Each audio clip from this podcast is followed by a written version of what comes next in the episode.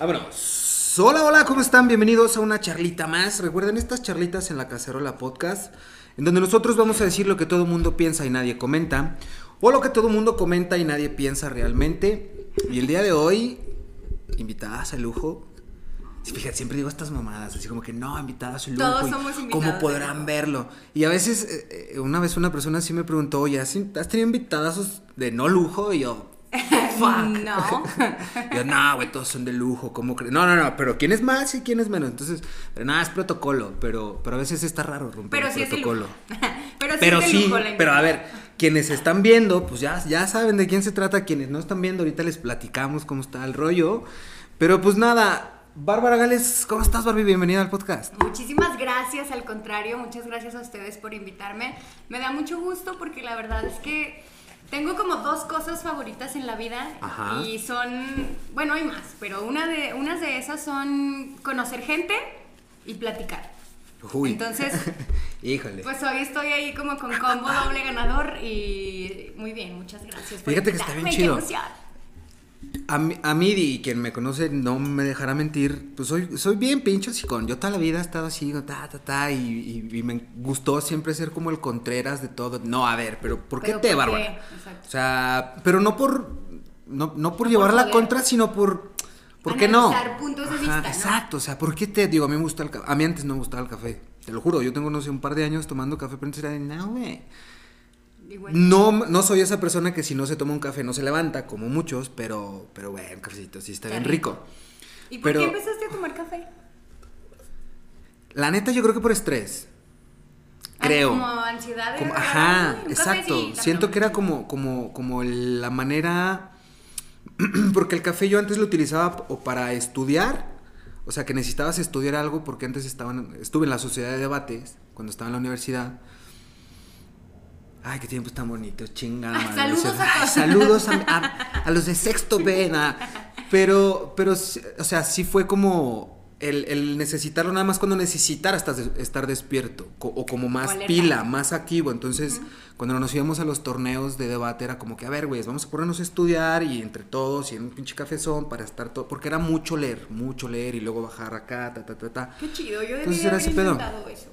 Estaba bien chido. Sí, está chido. Es, es parte de las cosas que te digo. Si unas de mis cosas favoritas son conocer gente y, y platicar, pues un grupo de debate creo que está chido. Y la, fíjate, yo pensaba que iba a ser así como este, como el grupo de nerds de la escuela. Porque no. era grupo de debate y oratoria. Y, y no. No. Tú Me di cuenta, me di cuenta que, me di cuenta, o sea, poquito ¿Qué tal- sí. qué tal que lo son, poquito pero no se dan cuenta y se pero? es, como el pendejo, ¿verdad? De que, de que no, todo el mundo no, sabe que es no, pendejo menos cool. No, Es que pero ¿sabes el qué? equipo de debate rifa. Me di cuenta que es gente que también le encanta la peda, que le gusta la fiesta, que le gusta viajar, que le gusta conocer Ah, gente sí, claro. y que encima le gusta leer y le gusta debatir y le gusta. Entonces, yo no sabía que me gustaba eso hasta que lo conocí, la neta. Yo no conocía el mundo del debate. Pero toda la vida he sido psicón, he hecho radio, he hecho teatro, he hecho, he hecho muchas cosas. Y cuando conocí el debate, a mí el debate me dio una manera de estructurar todo. Hasta la manera que te peleas con la gente, ¿sabes? Claro, sí, claro. Entonces, y luego empezábamos a viajar, íbamos a... tor- O sea, fui a un campeonato mundial universitario, como el campeonato del fucho, pero en debate. Real de que equipos de Rusia y España y Brasil y de todos pinchilos, pues ahí andaba tu servidor y dos, tres güeyes. Y no mames, las pedas que se pone uno andando en esas cosas. Es como el, el típico congreso de medicina en noveno semestre Acapulco para el no sé qué. Güey, se sabe que no van a estudiar. Sí, claro. Se sabe que van a agarrar un pedón y a dos, tres regresar embarazadas. Se sabe. Como el Interlobos. Total. Uh, el Interlobo se metió en muchos pedos por eso. Sí, eh. claro, es que ha habido cosas bien graves. Pero sí, son de esas cosas que te juntas para conocer raza y ponerte una peda. Pero acá no tanto, porque sí era un tema muy, muy, muy académico y era un tema más. O sea, no quiero decir No. que el Interlobos no, pero acá es un campeonato, es un no. torneo. De hecho, sí Pero quiero no. decir eso. sí, lejos Barbie, qué bueno, yo no. Eh, pero sí era un tema, es que está bien chido, la neta, bueno, yo lo defiendo porque me gusta mucho, pero sí es un tema muy académico y mucho de, pero de status quo, o sea, no creas que es como que el, oh, mía madre, madre mía, o sea, no, eso es oratoria y eso es otro pedo que sí está medio de hueva. Acá podías discutir o debatir lo que quieras, lo que, o sea, lo que esté en estatus, status quo, desde lo típico de legalización de drogas, aborto, etcétera, hasta temas de geopolítica o hasta tema del por qué es mejor que un té o por qué un té es mejor que un café. Y cuando aprendes a estructurar esos argumentos y, y vaya, a darle estructura más bien a tus palabras y que tus palabras tengan argumentos, porque un argumento se supone que es sólido. Cuando logras acomodar ese tipo de cosas, puedes tener conversaciones, creo yo, como más sustanciales, que te dejen un poquito y, más. Y te sirven el día a día, porque luego hay gente, no sé si te ha pasado, no sé en el trabajo, en, en la vida cotidiana, que te encuentras con gente que no, mm, ay, no, no, no usan el sentido común de las cosas porque no tienen esa, ese orden y argumentación, o que te estás, estás discutiendo con alguien, no, ponle una pareja, Ujú. y te dan así como un motivo y tú dices, pero ¿por qué? O sea, ¿por qué estás enojada o enojado? No, pues es que tú hiciste eso. Por eso. Y, y ni siquiera te saben explicar sus motivos argumentados, ni siquiera emocionalmente. Que, que el emocional pues suele tener motivos no lógicos, ¿no? Es como, oh, pues sentí feo. A veces yo Algo creo tan que eso- sencillo como, güey, sentí feo. Puede ayudar, pero ni siquiera saben explicártelo. Y, y pongo esa- ese ejemplo de la relación, pero hay muchos. Es como, Mira, no, creo es que, que- esto, por, pero Y ¿por no me va a dejar mentir? Mari, yo creo que el ejemplo más cercano a, a lo que tú estás comentando, que, que lo puedes entender, digo, Mari, aquí, producción, que está aquí con nosotros. Hola. Ayer estábamos discutiendo algo, yo, porque realmente lo estábamos discutiendo, y yo le decía, o sea, después de un rato, te ajá, ok, ajá, ok, y yo lo escuchaba, ¿no? Yo, ok, yo, verga, pero es que eso ya lo sé, y el punto es, o sea, ¿Y sacas, a es dónde como... vas? ¿A dó- a dónde vas? Mm, pero claro, tampoco puedo ni, ojo, ni, ni, ni culpar, ni juzgar, ni mucho menos a los demás porque no hagan las cosas como yo las hago, No, no. como los demás lo harían. Pero lo que sí me queda claro es que te da orden. Hay quien trae esa estructura, hay quien desarrolla esa estructura como en la vida. y No todos lo van a desarrollar en un equipo de debate. Pero creo que sí hace falta, ¿no? Pon- ponerte Puta, a- a, estructurar tus ideas. ¿Por qué? ¿Cómo? ¿Cuándo? ¿A dónde Te da voy, pensamiento dónde crítico. vengo? Sí, Me queda está clarísimo. bien útil, la verdad. Y, fue, o sea, yo, yo por ejemplo me di cuenta y, y aprendí muchísimo de eso, pero me di cuenta de ese, ese tipo de contrastes, porque hasta que no... Yo siempre he pensado que sin distancia no hay perspectiva. Lo que sea que eso signifique para ustedes. Real, sin distancia no hay perspectiva. Por ejemplo, la primera vez que yo fui a debatir fuera de México con el equipo de debate, ahí andando haciéndole la mamada, fuimos a Chile. a un torneo de la red Icusta en la Universidad de Santo Tomás, en Viña del Mar. Y eran universidades de todo Centro y Sudamérica, Norte, Centro y Sudamérica, puros latinos, por así decirlo. El punto es que nosotros nos dimos cuenta, yo personalmente, los chilenos y los argentinos, para mí, por ejemplo, los mejores para, para hablar, para platicar, pero para def- defender una idea y debatir y contrastar argumentos, los mejores del mundo, y ahí están los datos, son los chilenos, argentinos y españoles. Pero porque esos cabrones llevan desde la educación básica, el equivalente a nuestra primaria, clases de argumentación y debate. O sea, ellos lo llevan como una clase, así como nosotros matemáticas, historia y Benito Juárez a huevo, ellos llevan argumentación y debate. Entonces ellos desde que están en la primaria les enseñan de una manera muy académica, que, que, pues obviamente se va haciendo como más am, transversal a todas las vertientes cuando creces, pero desde muy pequeño y en secundaria es lo mismo, y en bachillerato es lo mismo, y en universidad llevan lo mismo, no es optativa. En México aparece por ahí de bachillerato y es optativa. De repente. sí. Entonces, y no, y no en todas Sí, las ya lo universidades. como, ah, si a ti te interesa, entonces ya puedes desarrollarlo. Ujú. Pero es lo que decimos. Pero ya traes una habilidad de comunicar. En el día a día, porque todo, todo es una toma de decisiones, ¿no? O sea, dependemos en la vida de tomar decisiones sencillas, no tan sencillas, a veces muy perras. Pero tomar decisiones con argumentos y con un análisis y con una estructura y con una perspectiva crítica, pues obviamente va a hacer que no valgas madre en la vida o lo valgas menos. Entonces, creo que sí. Hay varias materias que se deberían de meter y, y no son contempladas. Y yo creo que al final del día es información. O sea, es decir, para Ajá, tener si un buen argumento, tanto, tienes, exacto, o sea, para, para hacer sólido un argumento lo tienes que hacer, o sea, tener, Respaldar. respaldarlo con, con un dato duro, con información, con una estadística, con un contexto. Vaya, o sea, no sé, es la información, pero muchas veces, vaya, no es la información, sino lo que tú haces con la información y cómo utilizas esa información a tu favor. Porque, ojo, el hecho de debatir también a, a mí me enseñó que es, vaya, no, no, no como una enseñanza en específico, pero te, te plantea una enseñanza. Me refiero a el hecho de, por ejemplo, el, el- el más digerible, por así decirlo, digamos que tú eres vegana o, o- o vegetariana, ¿no? y te toca defender la postura en contra. Entonces, tú eres, a ti como vegana te toca defender una postura pro carne, ¿sabes? Entonces es, Y tienes que buscar la, Exacto, tienes, los argumentos. tienes que no buscar la manera, ellos, exacto, porque también se, se trata de adaptaciones, ¿no? Y, y lo puedes matizar en un chingo de contextos en tu vida y dices, pues claro, me hace todo el sentido del mundo, porque al final del día es la inform y la información es la misma, ¿eh? Para ti, para mí. Yo a favor y tú en contra de algo es la misma. Las inter- interpretaciones son las que cambian. Exacto. Entonces, no es la información, es lo que haces con la información. La información de cómo en determinado momento nuestro. Y pedo está bien loco porque ahí ya le encontré otro uso en la vida cotidiana. O sea, en lugar de decir, ok, yo tengo esta información y yo te digo que yo quiero ser eh, vegana por esto y esto y esto y esto.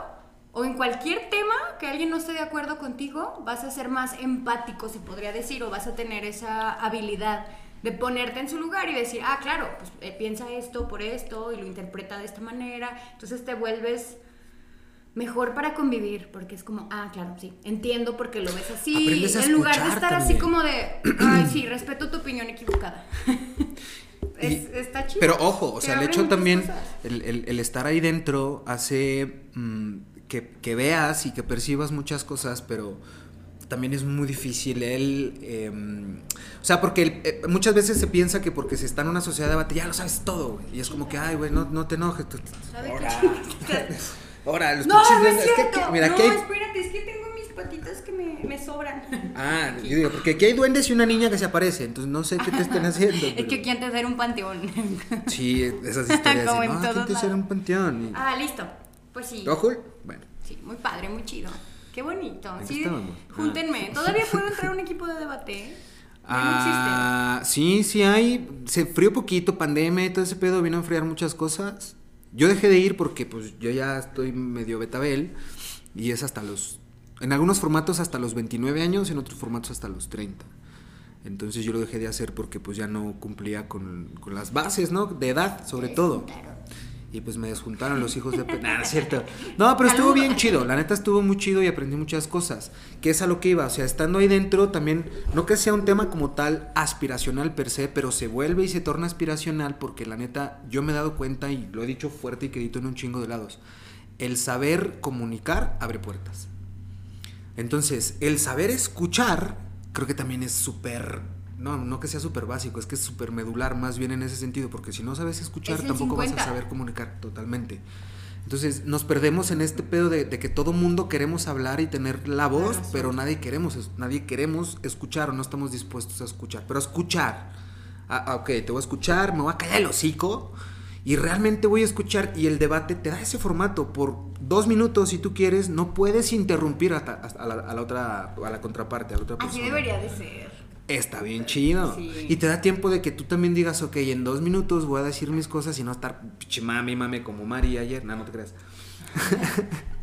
pero, pero para que también seas, Ella está escuchando. Muy seas un poquito conciso. Pero ojo, no nada más interfiere con eso. O sea, por ejemplo, digamos, eh, llevándolo al mundo de la fotografía, en la fotografía, en vez de que tires 700 fotos, aprende a tirar 10. Mm. Y no selecciones Buenas, 700, selecciona 10. Contigo, Barbie, ¿cómo fue el tema? O sea, hoy en día, por ejemplo, tú eh, has tenido un largo eh, caminar también por los medios, eh, has estado en este mundo de la comunicación, en el mundo de los reflectores, en el mundo de las cámaras, pero también en el mundo del apuntarte, en el mundo del señalarte, en el mundo de juzgarte sin conocerte, porque el chile así es este mundo. Así es todo. Así es la industria, así es el mundo y, y- y- y a veces a mí se me figura que es un poquito como la política que dicen que es el arte de tragar mierda sin pedir gestos y pedir más. Entonces, ¿cómo ha sido para ti transitar en este mundo complejo, complicado? Eh, inclusive me atrevería a decir en un mundo lleno de prejuicios. Tú también vienes de, de la sinergia de, de Miss México y Miss Zacatecas y, y donde ahí literal y metafóricamente se te juzga por quién eres y cómo te ves. ¿Qué ha significado para ti hoy en día todo este andar por el, por el tema de la comunicación y, y- y los reflectores? Ay, pues eh, te voy a contestar lo que todos deberíamos de contestar, creo yo. Aprendizaje. Ajá. Pero también, o sea, dentro de lo global que es el aprendizaje, ah, su pinche madre. Arrepentimientos, alegría, sentirte a veces orgullosa, sentirte Como el meme que dice ser la verga y a veces y valer verga a veces. Ajá, ok, ok. y gustarte, Ese balance, ¿no? Y gustarte siempre. Y sí, ajá, porque. Pero creo que es como en todos los, los mundos. Nada más que tú eliges de acuerdo a, a, tu gusto. Como te comentaba, mis dos de mis cosas favoritas en la vida son conocer gente y platicar. Y afortunadamente a lo que me dedico me ha dado eso, conocer mucha gente, que creo que en muchos trabajos, casi en todos lo puedes lograr, pero platicar, hablar, expresarte, eh, ver este, este rollo como de cómo, ven las cosas los demás y, eso, conocer gente realmente. Ideas exacto, también, me lo ha dado y me gusta mucho. Si tú quieres de una forma un poco superficial, estuve en el programa, en un programa de revista y creo que ha sido mi etapa favorita, porque te da chance, literal, yo sentía que me levantaba a ir a cotorrear un, un rato y ya nos vamos, nos vemos mañana. Güey, te ves bien, bien perrita cuadro, platicas un rato, adiós y ya. Entonces, para mí ese fue, es, ha sido la etapa de, de, mi trabajo que más me ha gustado. Pero yo, ¿no crees que sea porque yo lo veo así? O sea, sí también está esta historia, esta narrativa de haz lo que te gusta y no trabajarás ningún día de tu vida. O sea, sí, pero también está muy romantizado ese pedo. O sea, nos, aparte nos mama romantizar puras pendejas. Pero bueno. O sea, un poquito sí, yo sí concuerdo con esa idea, pero también no, no se queda nada más ahí en bruto, es de, ay, sí, remonta. no es solo eso. Pero, porque también, o sea, ya matizando un poquito las cosas, está este tema de, ok, a ti te gusta mucho lo que haces, pero luego muchas veces se puede diluir muy fácil quién es Barbie para ser un personaje. Porque, a ver, también todos somos un personaje, todos somos un personaje. Y quien diga que no miente. Sobre todo, haz más, lo, lo acoto un poquito más. Todos que tengamos un perfil en alguna red social, somos un personaje. Y quien diga que no miente, o que vaya a terapia, porque no sé. Pero el punto es, hay trabajos, hay profesiones que, que exigen más ser un personaje aún. Eh, hay inclusive trabajos que exigen que saques más cosas de ti y otras cosas que las minimices, por ponerlo de alguna manera. Pero contigo, ¿cómo es? O sea, si es una Barbie, por ejemplo, la que llega a cuadro y después es otra Barbie la que va camino a su casa y luego es otra Barbie con la familia. O sea, me refiero porque hay quienes sí necesitan tener ese personaje o, o hay quienes dicen, güey, yo prefiero ser el mismo siempre porque qué hueva estar cambiando. La capacidad de socializar se, acaba y soy tal. Contigo, ¿cómo es? O sea, si transitas entre uno y otro, mejor te la lleva ligera y qué, güey, pues, pues está Quien me conoce creo que se da cuenta que no, y, pero creo también que es lo más importante que la gente lo nota. Ajá. Que la, la gente puede notar eso, porque sí hay gente dentro del medio que, que hace eso, que cambia. Sí. Eh, y está cabrón, y a mí me parece mucho más cansado, a mí no me funciona. Y Aparte no se ve como orgánico, ¿sabes? Es como... Siempre se nota. Güey, hace rato eras otro. Sí. No, sé, y, y cuando estás actuando a cuadro, se nota, es que hay una, lo percibes, con gestos, con, con todo, es como, güey, mames, ya siéntate. Y, yo he intentado, yo he intentado que, que, todo sea orgánico y creo que la gente se da cuenta. Un ejemplo que yo te puedo poner y de lo cual yo me siento muy orgullosa son las redes sociales. Como tú dices, todos... Eh, no lo llamaría un personaje, pero a lo mejor tienes que hacer como tu cartita de presentación, ¿no? Ya tú decides cómo te describes y si empiezas a crear un personaje que se parezca a ti o uno que no. En función de lo que te conviene, de lo que te gusta, de lo que quieres lograr, de tus aspiraciones y así. Pero yo me siento muy orgullosa de mis redes sociales en este momento porque todo ha sido de una manera orgánica y yo lo que intento y creo que voy bien es que la gente realmente me conozca que sepa lo que me da risa, lo que me caga, lo que hago, lo que no me gusta hacer, eh, con cómo yo hablo, cómo, cómo yo veo el mundo y creo que, que, lo logro y la gente nota cuando algo es orgánico, tan lo nota que empiezan a interesarse en ti por lo que, porque muestras lo que eres, creo yo. Que también cuando la gente sube sus estados pretendiendo algo, se nota. ¿Qué tanto te permites justo en redes sociales como o sea, porque hay gente, hay gente que sí es como muy cuidadosa de no mezclar su vida personal con su vida profesional. Pero también hay gente que ya depende de la blusa que se van a poner o de a dónde van a salir. No que dependa de ellos, sino para... Ajá. O inclusive todo su contenido se ve permeado por las decisiones de los demás. O sea, ok, cajita de respuestas para dónde vamos a empedar hoy. No sé, ¿qué tanto permites tú esa interacción? O sea, vaya, no es más bien permitir, sino qué tanta interacción tienes tú, pero al mismo tiempo, ¿qué tanto permites que el tráfico que tú tienes en redes sociales influya en lo demás? O sea, una decisión que tú tengas de dónde vas, qué haces, el viaje, el outfit, ¿también se ve permeado por eso?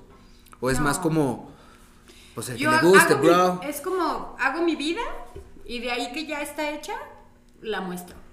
O sea, no es como que estén al 100 combinadas. Sí, no es a priori pero tampoco de decir están el- separadas. Ajá. Me gusta, oigan, pues hoy pienso así, tengo esto, voy a hacer esto. Y de acuerdo a lo que yo hago con mi vida, decido si, si tengo ganas de mostrarlo Ay. o no. Porque tampoco es que diga, "Ay, ya tengo que subir contenido, porque entonces, pues ya no van a estar ahí al pendiente. Me da, me da mucho miedo el ver cómo la gente actúa como tú dices. Yo, yo no digo que esté bien, que esté mal. A mí me da miedo que dejemos de tener esa capacidad de distinguir en- entre hasta dónde es yo me quiero ver así en redes sociales y hasta dónde es quiero lograr algo. Oye, en- en pero mi fíjate vida. cómo está el Está pedo. bien cabrón. Fíjate, no, no, o sea, nos, y te sigo totalmente porque son como preocupaciones también genuinas porque las estamos viendo y están sucediendo. Está. Pero ojo, no, ya no nada más es el cómo yo quiero que me vean en redes sociales, que aparte, paréntesis, ese pedo está bien, inclusive está bien peligroso porque se convierte en una lucha interna de entre lo que yo quiero y lo que yo creo que ellos quieren para mí. Sí, está Entonces. ¿dónde verga está tu capacidad de decisión, no? Pero no nada más es solo eso, de cómo, cómo quiero que me vean, y, y- y digo, de una manera física, digo física con todas las comillas del mundo, porque ahora con todo el tema del metaverso, ya puedes ser quien tú quieras. O sea, ya puedes ser una taza hablando, o un avatar, o un lo que sea, y ese tema también ya está sucediendo. Y tan está sucediendo que hay gente ya que cre- o sea, crea hasta trastornos emocionales, psicológicos, por algo que ni siquiera existe. Bueno, ese es, ese es el gran paradigma, ¿no? La paradoja de si es un paradigma, pues existe porque también está creado de una manera digital. Que bueno, no me voy a poner mamador en ese sentido. Está bien complicado. Pero justo, o sea, qué, qué miedo, porque al final del día terminan siendo unas redes sociales en donde vas a interactuar con más. ¿Cómo? No sé. O sea, se ve complejo el tema. Algo que me parece un meme, un vil meme que creo que lo refleja muy bien, es como este meme donde tu mamá te manda las tortillas y le contestas así como, mamá, ¿cómo voy a ir yo a las tortillas si tengo 60 mil seguidores en Instagram? O sea, al final hay cosas en las que, en las que a nadie le importa, güey. Y al final hay- cosas, como tú dices, otra manera de verlo es, pues sí importa porque es real y puedes generar ingresos millonarios con eso y hay gente que lo hace y es muy real. Pero fíjate Entonces, cómo le dan la vuelta. cagado la manera de Habrá alguien que diga, oye, pedo". güey, tengo 60 mil seguidores en Instagram y si voy con la doña a las tortillas y vemos qué pedo y hacemos crecer eso. O sea, hay, hay, hay Sí, matices, no, ¿no? Hay es, gente es que... un meme de, de lo banal y a la vez que sí es valioso, pero no. ¿Sí me entiendes? O sea, de lo subjetivo que es el tener un chingo de seguidores en, en redes sociales. También eh, la gente que los compra, a, a mí me parece como el equivalente a, a- a pagarle a la gente para que, no sé, o, o- hola, por favor, ¿quieres ser mi amigo, por favor? me da miedo. De verdad hay muchas cosas de las redes Bueno, que pero me dan tampoco miedo. puedes ser amigo de todos los seguidores que uno tiene. No, no, O sea, se crea una comunidad, sí, qué chido, y es una comunidad que Está de chido. respaldo, pero es- está extraño porque este pedo Pero también- esa decisión vale mucho, ¿no? Creo. O sea, la decisión de, de que alguien genuinamente claro, claro, siga. totalmente. Güey, qué perrón. Sí, o sea, Creo que sea orgánico y que alguien diga, jalo. Esa única que digas, decisión para "Todos mí es la que vale. culeros". Ajá. O sea, Sí, para no. mí es, güey, qué perrón que alguien se dio el tiempo de picarle seguir porque vio algo en mi perfil que, que se le hizo chido, gracioso, pendejo, eh, mamón, lo, lo que sea, güey, pero que digas, le voy a dar seguir. O sea, esa decisión y ese segundo en el que esa persona decidió seguirte, para mí es lo, lo que más vale. O sea, si vas a pagar por números, está como muy enfermo. Me parece que se pueden desarrollar muchas cosas muy locas. Pero para todo el mercado, ¿no? O sea, porque, pues, por- y es una industria muy grandísima la de Sí, los sí, bots. es muy real, pero, pero no. Volvemos a lo mismo, es muy cagado y muy difícil. Porque, pero a mí me dan sí. muchos miedos, las redes sociales me dan muchos miedos y, y está cabrón. Pero a la vez están bien chidas. Partiendo no, no solamente en tema de redes sociales, sino de también a lo que reflectores, pues, por, por ponerlo en algún contexto se refiere. Tú has transitado por muchos reflectores o por muchos, perdón, eh, por muchos micrófonos, por muchas tribunas, por muchos eh, cuadros. ¿Cómo ha sido ¿Y, qué sigue? O sea, me queda claro que te gusta, pues, como el medio de la comunicación. Em, y, y, qué sigue? ¿Y qué, qué, han sido? Hace ratito hablábamos de los. ¿Cómo eran las buenas vibras? ¿O cómo era la palabra que ah, hace buen vibroso. ajá, de los buen vibrosos. Y hablábamos. el otro día yo platicaba con un buen amigo, Daniel Mosic. Saludos al Daniel. Em, de los buen sabores. Como cuando dices que me quedó un mal sabor de boca, es que, ah, pero también te puede dejar un muy buen sabor de boca y esos buenos sabores. ¿Cuáles han sido esos buenos sabores para ti y en qué momento tú te diste cuenta, dijiste, este pedo me gusta y encima de que me gusta soy buena para este pedo? Porque ahí tuvo, tuvo que haber una decisión o tuviste que haber tomado una decisión de incluso decir, yo quiero vivir de este pedo, que es lo que hoy en día estás haciendo. Pero ¿cómo fue construyéndose? ¿Qué es lo que más te ha gustado y cuándo fue cuando dijiste, ah, huevo, sí, jalo? Pues es que ha sido una combinación. Primero, yo creo que a todos nos gusta sentir que, que alguien se da cuenta o nos ve potencial en algo. Creo que ese apoyo y esa aprobación, si tú quieres, de alguien, te da mucha como para adelante, ¿no? O sea, o sea que te validen, que te digan, Simón. Sí, sí pelas, sí pelas, dale. Ya. Te falta, pero sí, sí traes algo ahí. Entonces ahí como que dices, ah, ok, sí, soy buena puedo ser buena, más bien, puedo llegar a ser buena en esto o, tengo algo, ¿no? Entonces, en el momento en el que yo hago mi primer casting, que fue para entrar a Televisa, que quedo en el casting, entonces ya como que yo dije, pues sí, ¿no? Supongo que no valgo tanta madre, porque pues, mucha raza debió de haber venido.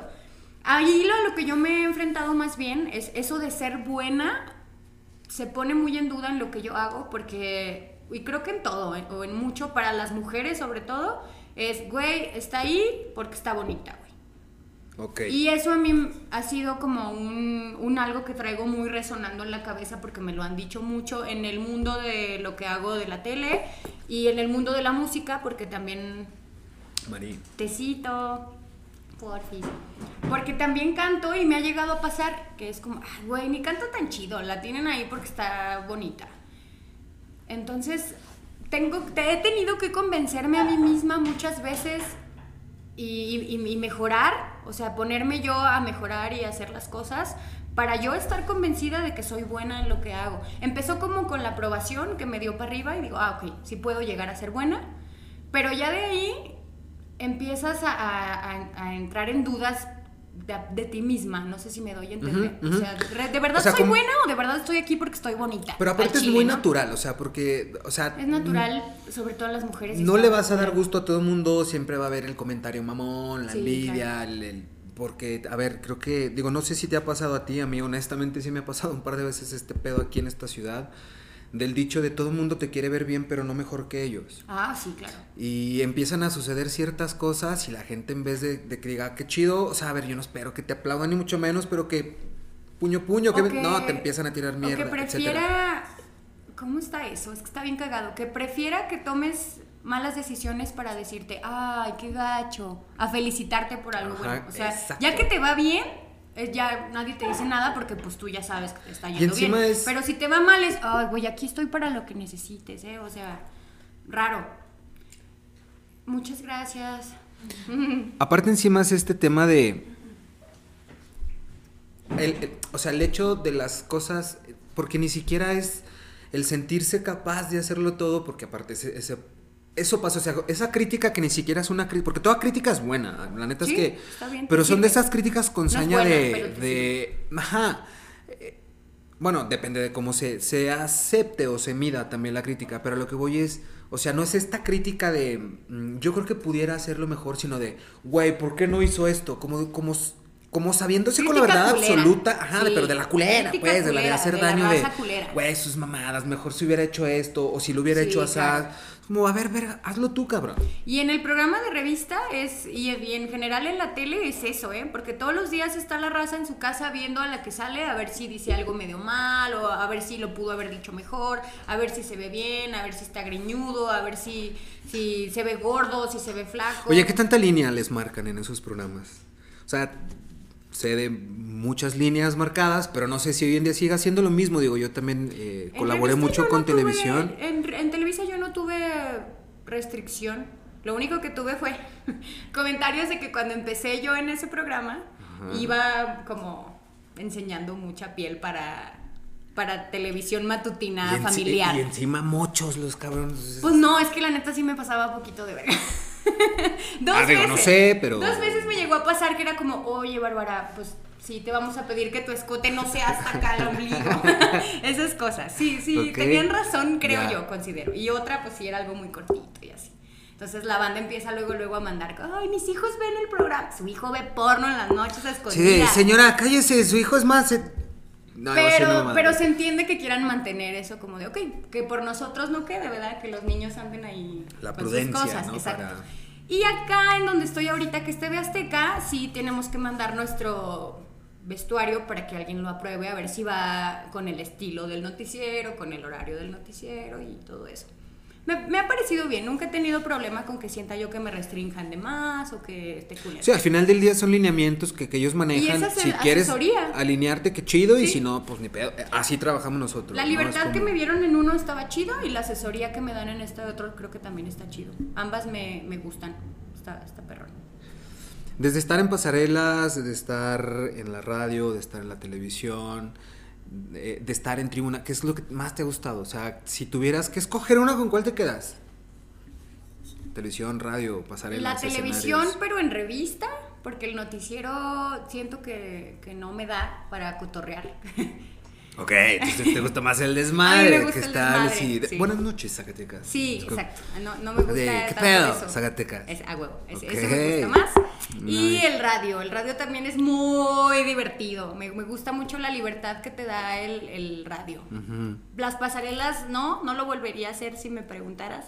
¿Por? Sinceramente no fue una buena experiencia para mí. Porque siento que, que yo he luchado mucho, como te digo, con el cliché de, güey, está ahí porque está bonita.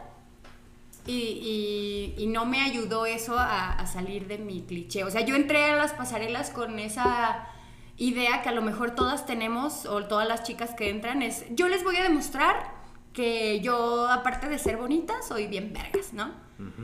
Y al final es, es toda una línea que, que no te deja... Es un sistema diseñado para que no. Que en, el cual, sí, mija, sí, nos vale verga, usted vaya, ¿no? Al menos así me fue a mí. No es que sean culeros, no es que todo mal, simplemente no era la plataforma que yo quería para realmente salir del cliché de, güey, está bonita, está pendeja. Güey, está ahí porque está bonita, ¿sí me entiendes? Pero no los me hizo clichés- sentir como que avancé en ese sentido y, y no, no me sirve entonces. Porque al final del día los clichés funcionan, por algo son clichés. Sí, claro. Y Pero- tienen algo de cierto también en muchos casos, por eso están ahí, nadie se los inventó nomás así porque se le ocurrió. A lo que voy es que yo he conocido mucha gente que ha estado en el mundo de la moda, tanto en pasarela como en vestidores, como en producción. Y... O sea, no que haya una constante entre todos ellos, pero sí hay un común denominador, que es la inconformidad de la industria per se. Porque, pues evidentemente también son em, como escaparates que están diseñados para que se vea solo lo bonito. Pero a mí la vida me ha enseñado que donde hay algo muy bonito, Hay algo muy real. hay un mierdero sí, del otro hay lado. algo escondido ahí así. Pero, ¿no? pero, pero, pues muchas veces no es directamente proporcional, sino es inversamente proporcional. Bajo tu propia experiencia y tu propia opinión, digo, aquí yo no, sin raspar muerte ni nada, se sabe que la industria de la moda también es un mierdero. Dale, en- como muchas, como casi todas Pero las en tu opinión, ¿a qué crees que se deba que mucha de la gente, porque yo digo, o sea, si pudiera ponerlo en números, digamos, 8 de 10 personas que yo conozco que han trabajado en la industria de la moda, desde diseñadores, modelos, productores, maquillistas, etcétera, 8 de cada 10 hablan mierda de esa industria. ¿A qué crees que se deba? Desde tu propia Al objetivo que experiencia. tienen. Pues, ¿Qué es? El objetivo de ellos es, como tú dices, que esto se vea bien, güey. Pase lo que tenga que pasar. Cueste lo que cueste. Cueste lo que cueste. A mí no me interesa ser amigo de nadie, caerle bien a nadie, ni que tú seas muy lista, muy buena onda, la chingada. El objetivo de ellos no es ese. Te puedo poner un ejemplo dentro del mundo de la música. En el mundo de la música tú llegas y dices, ay, yo quiero tocar estas rolas que nadie toca, ¿no? Porque estoy harto de escuchar a Maná en los bares, a Persiana Americana y las mismas pinches rolas de bar. Como- Ok. Como que, güey, yo ya no quiero tocar eso.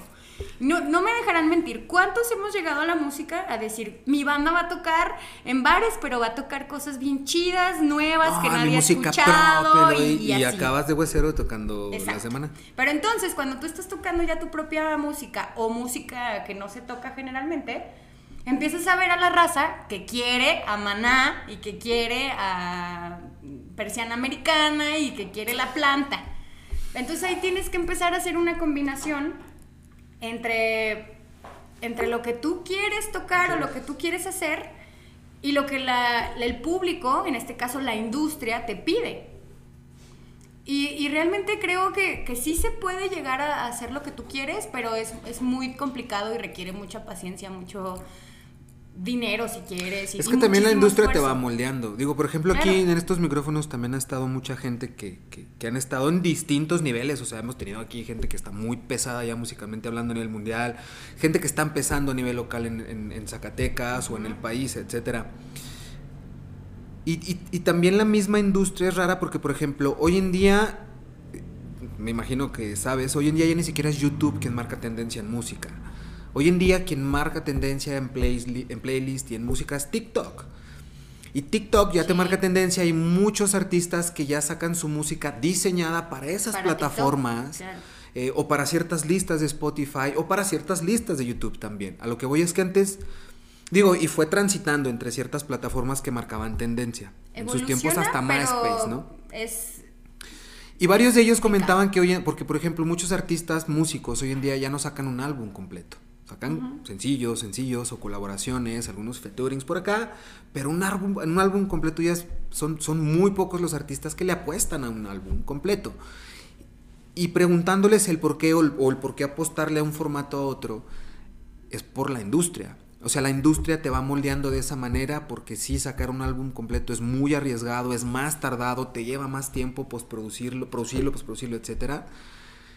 Que hace eh, que se caiga no nada más en sencillos, sino que, que justo tienes, o sea, es que no puedes ser omiso al contexto, pues, no puedes ser omiso a que, a que ciertas plataformas están creando listas.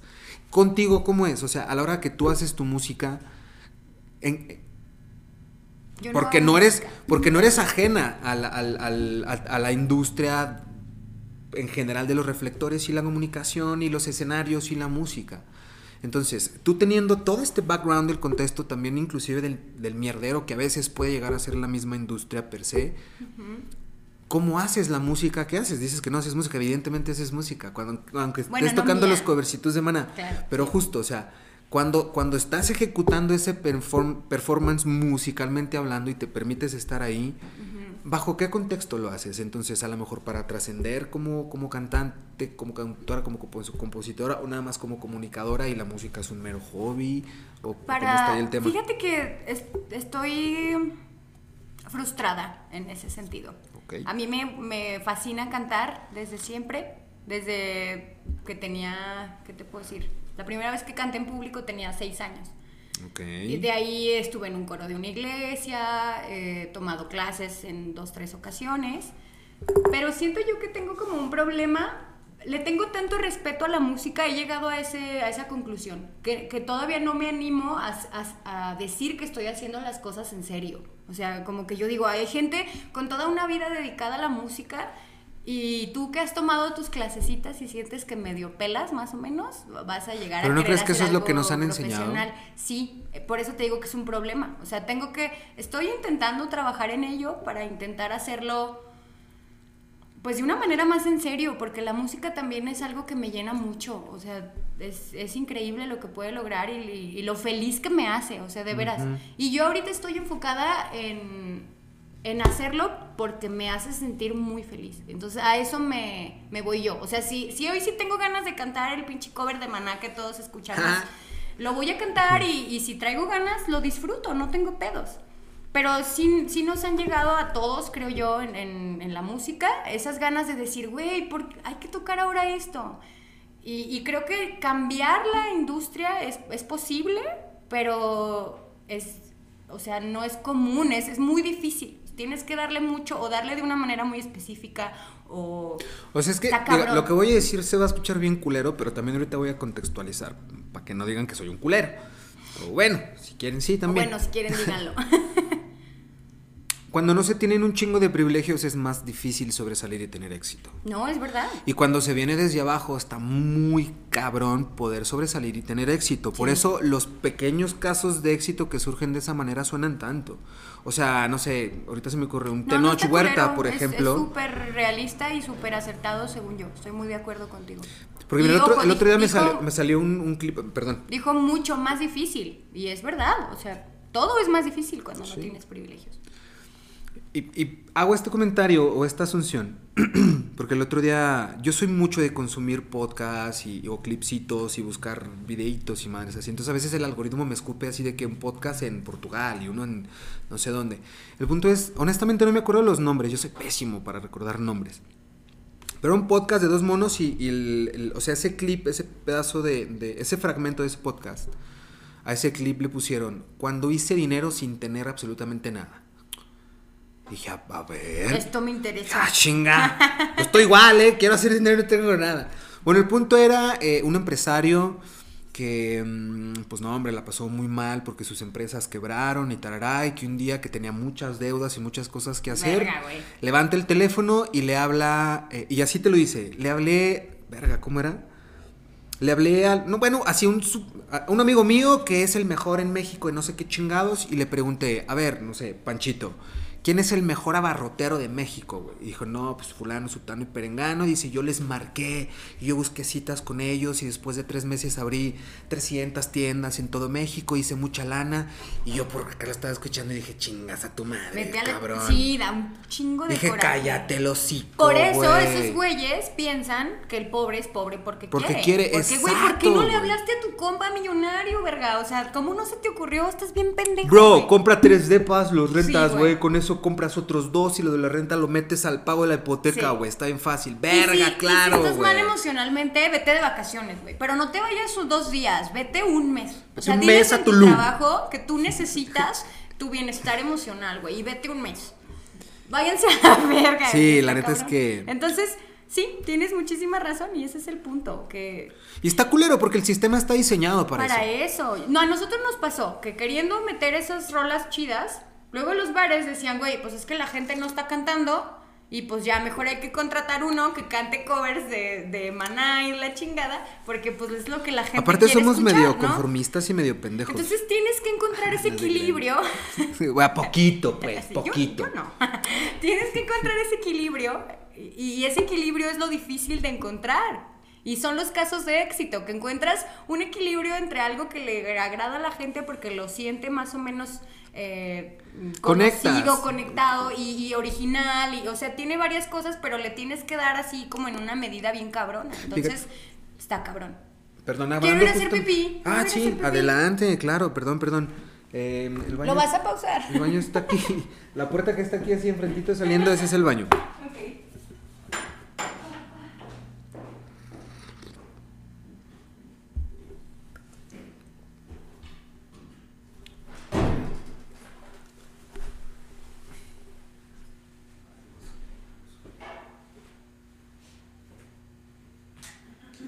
Mira, acá está esta. Más bien, es que se pausó esta mal. Pero para la historia que sacaste, para que no nada más se vea la pantalla de esta, sino que también se vea esta en primer plano. Vale.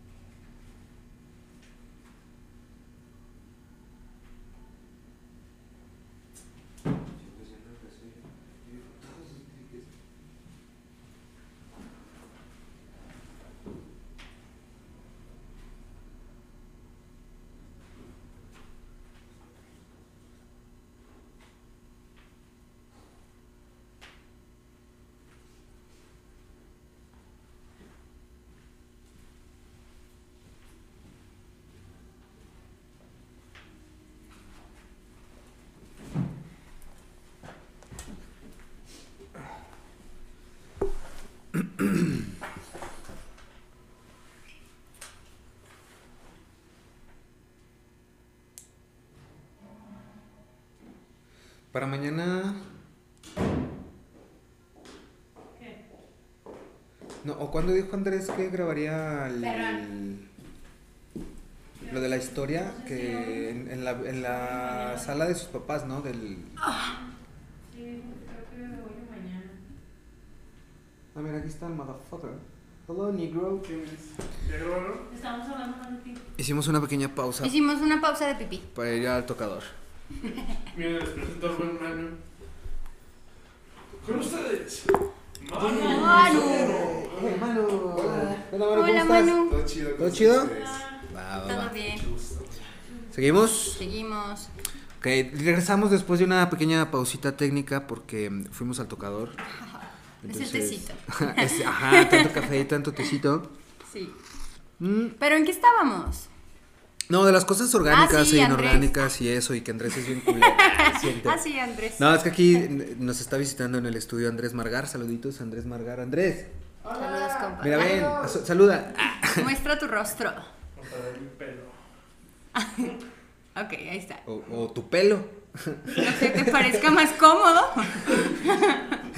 Oye, pero hablando justamente como de las cosas orgánicas, justo se agradece como el contenido orgánico porque entre tantísimo pinche contenido que hay hoy en día y la neta mucho contenido, pues la neta es que hay un chingo de contenido que para mí pues es contenido basura, o sea, yo no lo consumo y hay- es contenido que... Güey, ¿no has visto los, los TikToks que hacen esto? Todo el pinche tiempo con frases. Ah, sí, sí, Consejos sí. para no sé qué chingados. Sí, ta, Tum, tum, tum, ta. tum. Pero ya ni siquiera lo cambian de lugar. O sea, es- los odio. Los odio. Ahora que me aparecen los bloqueo. Sí, hay mucho contenido que yo digo, güey, ni siquiera hay- te salió el lip sync, no subas esto. Hay contenido de cringe que ya es, que ya es contenido. O sea, antes el contenido que te daba cringe era como... ay, y, y le pasabas, ¿no? Le subías. Tenía tres reproducciones. Hoy ya se hace deliberadamente contenido de cringe porque aparte tiene un tráfico que dices, güey, neta. Sí. Pero bueno, me queda clarísimo también. Es más, yo como que ya, ya acepté y me dejé de pelear con esa idea porque también es un tema bien generacional. A ver, yo tengo 35 años. Y por muy open mind que me crea y por muchos pinches años que viví en el no. extranjero, lo que tú quieras, las generaciones de abajo traen otro pedo. Y tampoco estoy peleado con eso, yo no tengo ningún problema. Pero, pero yo, hay cosas que no, que no entienda, sino, hace rato hablamos del sentido común. No, no les encuentro Sí, un sí, pinche claro. sentido del por qué hacerlo. O sea, no tiene un pragmatismo de absolutamente nada, no es como, no te sirve para nada. No y tiene encima te da cringe, no da o es como, risa, ay, güey, neta, no. Pero, pero ya está, ya existe, ¿no? Y yo sé que no se trata de lo que yo quiera. Pero que era justo como lo que platicamos. Sí, sí se lo uno trata. con eso. Sí se trata de lo que... Está cabrón. Yo inclusive hice y empecé a armar más bien este proyecto del estudio del podcast porque yo me harté de que me pusiera O sea, yo en radio y en televisión y en teatro, o sea, ciertas cosas que dices, pues cállate el hocico porque así es. Pero había muchas veces en donde me decían, ok, digo, eh, pues yo presentaba el borrador y me, o la maqueta y me decían, ah, chingón, todo cool. Pero luego me decían, no, es que no puedes decir esto, o no puedes opinar de eso. Yo de verga, pues es mi opinión, mamón. Pero bueno, No le va a afectar a nadie en realidad. Ay, ese es Pues otro yo tema sé muy que complicado. pues el canal o la emisora cuida sus intereses, ¿no? Y hay ciertos No, patrocinadores pero- que dicen, es que yo no quiero que Diego hable de estas cosas y voy a pagar publicidad. Pues chingate. Y por eso surge esto, porque hay si muchas cosas "Es que te ponen en opinión". línea. Luego hasta el programa le pone. Ahí lo, lo dicho por la racita que sale en este programa es suyo y no del programa. O sea, pues sí le puedes inventar un, dis- ya, un disclaimer, pero, pero pues al final del día, a mí y me queda claro que los empresarios son los que deciden al final del día lo que salga y lo que no, y el contenido que se está compartiendo ahí. Pero lo que voy es sí. eso. Contigo, ¿cómo ha sido? O sea, ha sido difícil justo porque has tenido que cargar con un, con un, no sé si un línea. estigma, pero sí una etiqueta, Ah. inclusive de tener que hacer las pinches cosas perfectamente. Eh, lo decías hace rato, o sea, el, el exigirnos tanto, el esperarse tanto de mí en pasarelas y en, en, en, en- esa la sinergia, etiqueta por esa ejemplo. de, de está bonita, está pendeja, o la etiqueta de, ay, está ahí, o sea, hagas lo que hagas, güey, lo lograste porque estás bonita, ¿no? Eso es como lo que todo mundo te dice. Y a mí es lo que más me ha Sí. pesado. Ya se metió con fulano y por eso está ahí, Sí. o Uh, la chingada, ¿no? Y déjame O sea, te cuento. Cuéntanos, Mi esposo, mi esposo es el productor del programa donde yo estaba en Televisa. Ok. Entonces también ahí cagadero, porque yo me caso y ya de ahí, o sea, aunque duramos más de un año, casi dos años trabajando sin voltearnos a ver, en el momento en el que yo me caso, ay, a huevo, pues por eso, y la chingada, algo, y, y ¿Se te cayeron chambitas o contratos y cuando te casaste? Pregunto Pues así mi trabajo como. en Televisa. Ok. ¿Alguien ya no le servías casada? No, en realidad no. Fue un rollo mm, de Conflicto de mala interés. vibra con, con posible conflicto de interés. Ok. Entonces se combinó y al final lo agradecemos porque por ese mismo estigma y, y dándole que él era mi jefe directo, que realmente estoy segura y puedo asegurar que nuestra relación en el trabajo no cambió, me considero una persona capaz de hacer eso y él también, pues siempre ah, como que ya la gente lo ve. O sea, ¿cómo te diré? Si antes nos saludábamos, hola, buenos días, ahora ya decimos hola, buenos días y la gente, ¿viste? Se vieron un segundo más cuando se saludaron y yo de, claro que no, no es cierto. Sí, sí, claro. Ahora todo tiene sentido, cookies. Ajá. Y es como, ay, a ella no le cuentes, porque ella va y le, y le va a decir a, güey, ¿tú crees que a mí me conviene andar metiéndome en pedos? O sea, y la gente lo ve diferente, ese es, ese es el punto. Y no es que esté mal, pues es su perspectiva, pero cuando yo salgo de Televisa, pues todos estamos más tranquilos. Pues al final del día fue algo, pues, fue una buena decisión. Sí, Te- claro. Te, evitas pedos, te evitas problemas. Al final del día es evitar conflicto y. Todo estaba medio incómodo, raro, él, él no estaba a gusto, yo no estaba a gusto, yo ya era la esposa de en mi trabajo, cuando si- Sí, siendo que te- yo entré siendo yo, Ujú. y ya al final ya no era yo, era, ay, pero todo, todo siempre se decía, era como, eh, es la esposa de, La es esposa del de, es la esposa de, ajá. Entonces, ahora que yo Como que se contaminó ahí ese tema, ¿no? Sí, estuvo muy difícil. Y ahora que estoy en otro lado, yo puedo estar segura de que pues mi trabajo es lo hago. Bueno, ya estaba segura, pero estoy segura de que todo el mundo alrededor está seguro de que yo tengo mi trabajo por lo que hago. Que quieras o no, no debería de importarte, pero uno está más chido si, si no hay ese tipo de ambientes. O sea, yo bien podría es que sí. mandarlos a la chingada y decir, "Ah, a mí no me importa, yo estoy segura de que mis cosas me las gané. No, pero qué hueva estar Pero dentro hueva. de esa sinergia, que también es bien complicado cuando es un equipo así de trabajo y, y los pinches chismes y radio pasillo que está de no. hueva y, y- y- El radio pasillo no mames. es estar luchando contra un sistema con el que no puedes. La al chile, porque así está diseñado como es este, es, es- o sea, el mundo godín y- y entiéndase por el mundo godín cualquier trabajo como administrativo, ¿no? Donde se tenga que hacer algo y si es en un canal y si es en la oficina de gobierno y si es aquí mismo se tienen que hacer chambas y cuando hay un equipo de trabajo cuando se involucran más personas pues a la gente le mama el chisme también y, Es y ahí se bueno, crean es bueno. los equipos y luego son los de allá con los de acá Es bueno y el luego chismecito. los culeros de, de contabilidad con los de acá. Entonces, es normal, estamos, para eso sí estamos diseñados, hacemos grupos, necesitamos que nos validen, la chismosa con la chismosa, y se validan como chismosas, y sabemos quiénes son las chismosas en la oficina. Pero, pero qué hueva también estar yendo todos los días a un lugar donde sabes que el... Y vas pasando y... Y el ya viste, claro, pues es que por eso. Es muy cansado. Ah, chinguen a su madre, porque también es estar dando Y explicaciones. sobre todo, y- imagínate que yo traigo bien metido el, el odiar el cliché y salir del cliché de, güey, está bonita esta pendeja. O, o logra esto, pues lo tienen ahí porque está bonita, güey. Y me pasa esto, o sea que me, me termino por la vida en una situación Ajá. en la que Pero realmente... fue circunstancial, no la Es buscaste. claro, ¿no? Es circunstancial. La vida me pone en esta situación, pues yo lo que quiero es salirme de ahí. Y yo como chingados me voy a quedar Así de, en... me caso con mi productor y soporten culeras. Y por si soporten, panzones.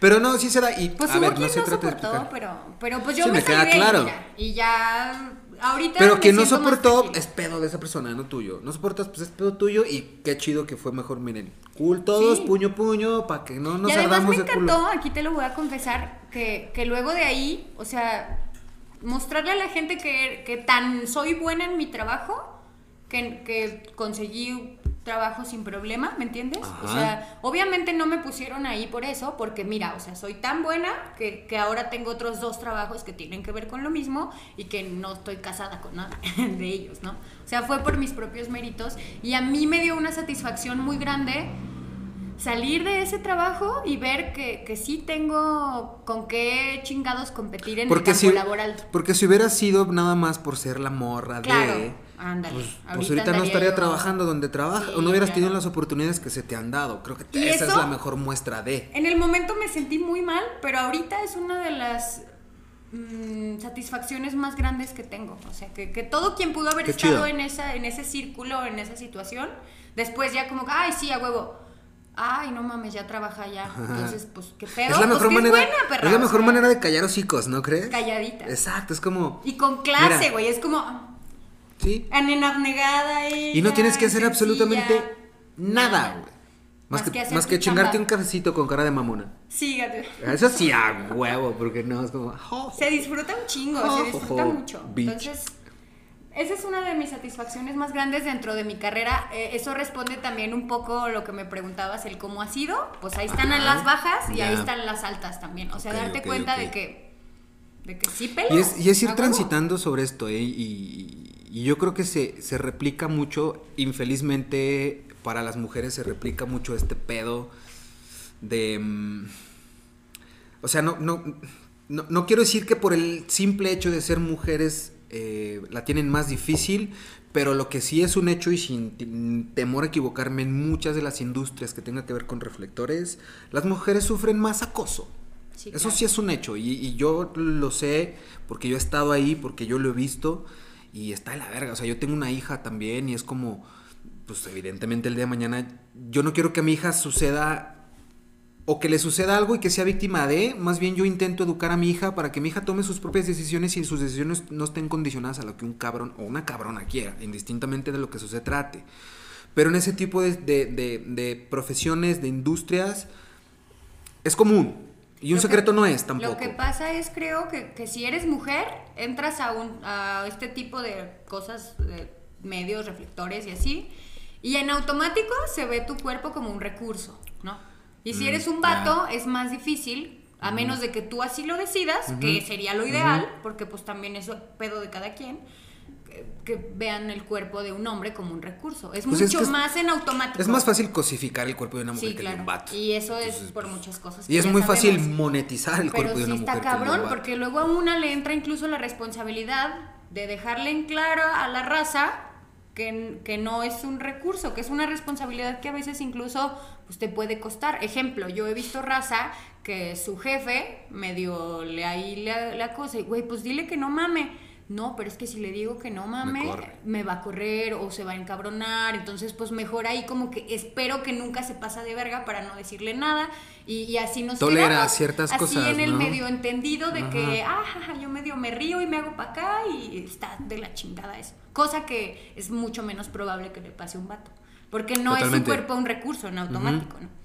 O que si te pones algo ya pensaron que te lo pusiste porque, Por. ay, güey, va, como va a venir hoy el jefe, a la- son Sí, esas sí se sigue, incómodas. sí se sigue teniendo una mentalidad bien pendeja y no nada más ahí, pues en esa industria. Yo creo que en todos pinches lados, pero hay Pues lugares en donde sí se ve más sobresale a lo marcado. mejor porque tiene que ver Mucho como la- lo visual. exacto. O sea, sí, de- que no es justificación de absolutamente No, nada, no. pero se entiende, pues tiene un nexo muy directo con el tema visual, con el tema de vender, el- con el tema de Sí, retención y de estar ahí, pues sí, pudiera ser como... Si este recurso que en determinado momento se... Ojo, en determinado momento se utilizó, pero se normalizó.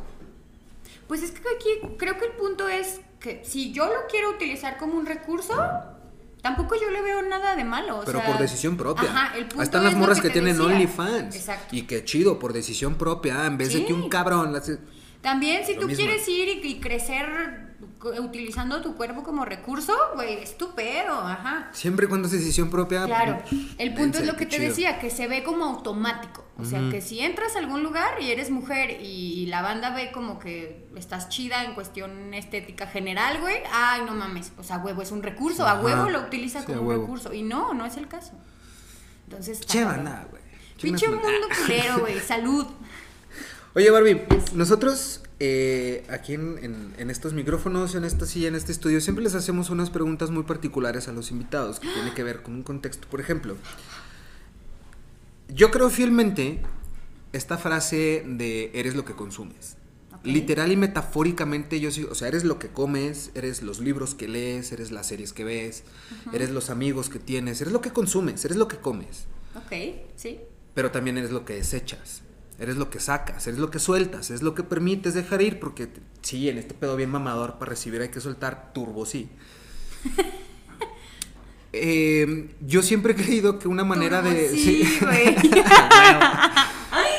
Turbo sí. Porque chaborruco, bitch, Hashtag chavo eh, rico. es, es, es una manera muy como materializable y muy tangible de soltar el llorar. Y muchas veces se cree que nada más El grano, el grano que me llora. estoy poniendo nerviosa. Entonces, en el 78. Nah, te creas. ¿Cuándo fue la última vez que lloraste de felicidad? Y los del trabajo me vieron el viernes pasado. Viernes, ¿qué fue el viernes pasado? 23. No, 30 de diciembre. Ah, de ese viernes, el viernes anterior. 23 de diciembre, un día antes de Navidad. Sí. ¿O no? ¿O fue otro? No, no sé. Fue un viernes de hace poco. No, no fue el 23, porque no fue un día antes. No, sí fue un día antes de Navidad, porque sí, ya, sí fue. Ese, el 23 de diciembre del 2022, lloré de felicidad. ¿Eres una persona que se permite llorar? Sí, yo lloro un chingo, todo el tiempo. Viendo películas, si son películas felices lloro a madres, si son películas tristes lloro a madres. Si un día me siento muy abrumada por algo, lloro, soy cáncer. Es el signo más emocional del zodiaco y Nunca he entendido ese pedo, la neta. Tengo que hacer un paréntesis aquí porque si nunca. Soy- O sea, no soy mucho de, de- del zodiaco, de este. Me maman las estrellas y la astrología, pero como que yo me fui por otro nexo. o sea, pero este tema. Yo sí he conocido gente de. Diego, ¿verdad? Ok, ¿qué sí? Géminis, claro. Ah, huevo, eres. Claro, güey. Soy. Sí, ya me hace sentido, güey. Gracias. Y yo de. ¿Qué verga acaba de pasar? No, no tanto, güey. Creo que ya es muy divertido hacer ese tipo de expresiones, como muy cáncer de mi parte. Es- está chistoso, güey. Pero no es como que dicte al 100%, o sea, no es, no es ciencia exacta, es, es una cosa que medio está entretenida, puede que acierte, puede que no, puede que te ayude a ti mismo a, a darle vueltas a tu vida y al por qué eres como eres. Ojo, no lo dicta, pero te ayuda y te hace que te analices. Eso es a mí lo que se me hace muy positivo, porque entonces empiezas con, ah, dice de aquí que tú eres muy emocional, y entonces ya empiezas. Si soy muy emocional, no soy, ¿en qué situaciones sí lo soy? ¿En qué situaciones no? Y, y para intentar encajar o no encajar en lo que dice tu signo, te analizas, y eso es lo que a mí se me hace que está muy chido. Es que mira, nosotros no podemos lidiar. Ah, la chingada, me estoy apenas dando cuenta que se nos fundió una lámpara, Mary. ¿Tú ya te habías dado cuenta? Ah, no, pues gracias por avisar. Pero bueno, el punto es, nosotros ¿Quién no, nosotros no podemos lidiar con el sinsentido. Entonces, si tú ves cáncer, hoy tendrás, o bueno, No, ese es el horóscopo.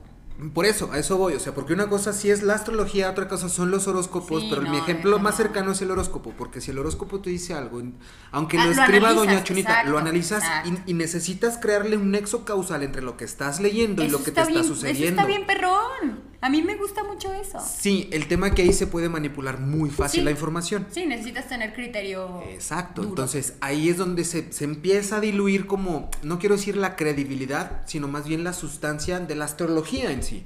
Porque hubo un momento que la astrología y la astronomía iban juntos, después la astronomía se hizo una ciencia y la astrología no.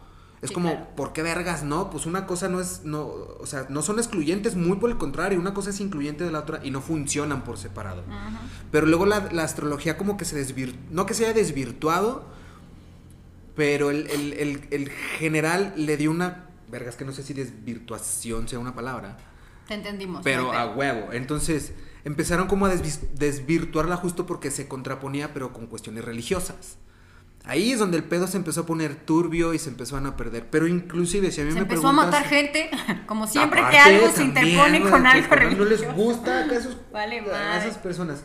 Pero justo, inclusive si a mí me preguntas más, yo no soy, más bien yo soy una persona ser religiosa. Pero creo que nunca había estado tanto en contacto con mi fe y con mi espiritualidad que ahora, que hoy en día. Pero yo no creo en la iglesia. Yo no creo en, en las religiones, honestamente, pero creo en Dios, lo conozco, es más, ya cotorreamos.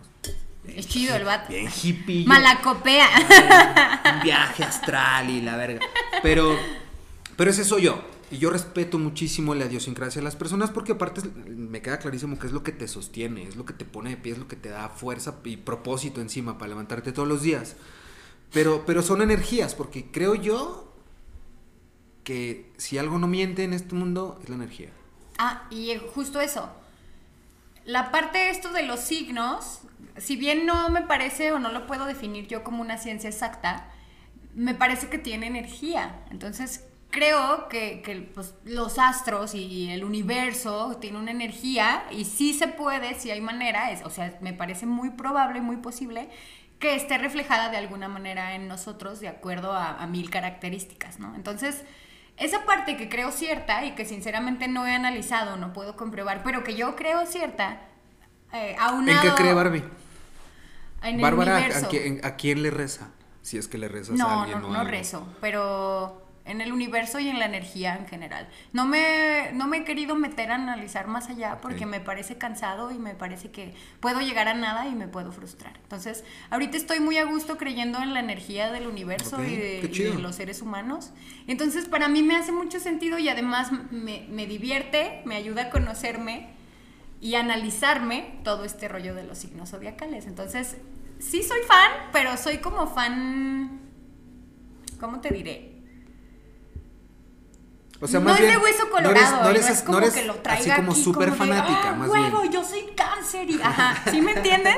Odio a los acuarios. Sí, güey. Yo, yo no concuerdo contigo porque tú eres escorpio y los escorpios son bien culeros y así, ¿no?